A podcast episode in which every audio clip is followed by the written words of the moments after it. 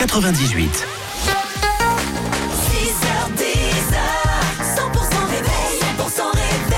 100% Excellent début de journée avec le 100% réveil. Aujourd'hui, c'est mercredi et le mercredi, Karine, c'est le jour de. Bascule, tout est permis le mercredi. Il est 8h, bienvenue sur 100%. On a Jack qui arrive.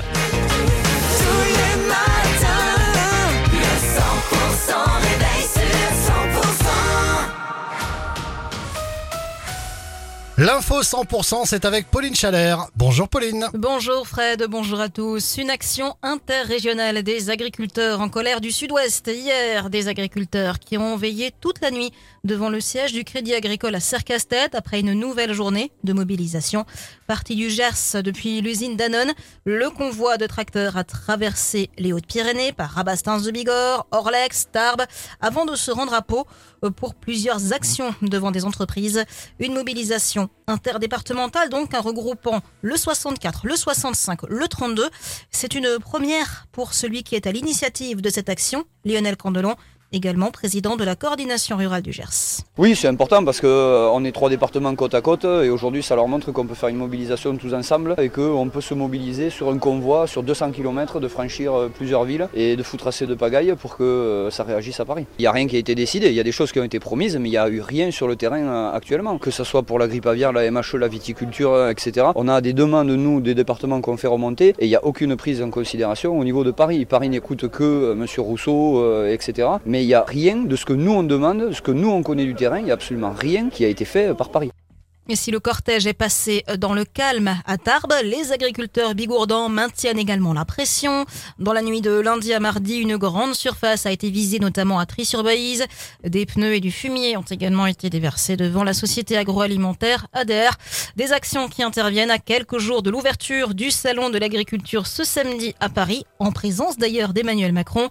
Gabriel Attal, lui, doit prendre la parole tout à l'heure à 9h pour une conférence de presse où il détaillera les principales orientations du projet de loi agricole. La suite du journal, Pauline Chalère. Un père et son fils grièvement blessés dans un accident de la route à Orgue. C'était hier en fin de journée. Tous les deux circulaient à moto quand ils ont été percutés par une voiture. L'automobiliste s'en est sorti indemne, mais le pilote de la moto, 43 ans, et son fils de 12 ans ont été grièvement blessés dans l'impact et évacués à l'hôpital. Un grave accident de travail en Béarn. Un jeune ouvrier de 22 ans a fait une chute depuis un échafaudage sur un chantier à Laurentis. La victime a été hospitalisée dans un état grave après une chute de 2,50 mètres de haut.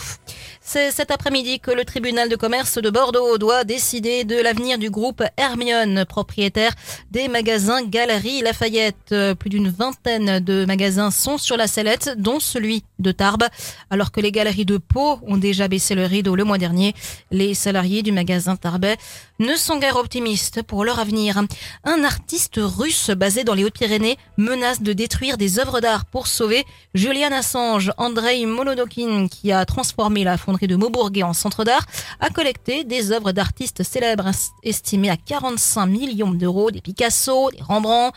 Eh bien, l'artiste menace de les détruire. C'est le fondateur de Wikileaks, dont le procès s'est ouvert hier en Grande-Bretagne, décède La D920 pour accéder à Cotteret sera fermée entre jeudi et vendredi à cause d'un risque de chute d'un bloc de pierre de 25 tonnes. La route sera donc fermée dès 7 heures demain matin à partir de la sortie Pierrefitte jusqu'à Cotteret. La voie verte sera fermée également. Et dans le reste de l'actu, Pauline? 80 ans après son exécution, le résistant Misak Manouchian entrera au Panthéon ce mercredi accompagné de sa femme.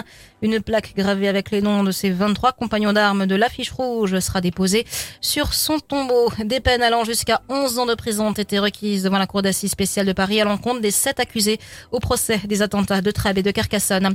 Et puis aux États-Unis, deux hommes ont été inculpés pour euh, meurtre et d'autres crimes et délits en lien avec les tirs lors de la parade du Super Bowl le 14 février qui ont fait un mort et 22 blessés. Merci Pauline. On vous retrouve à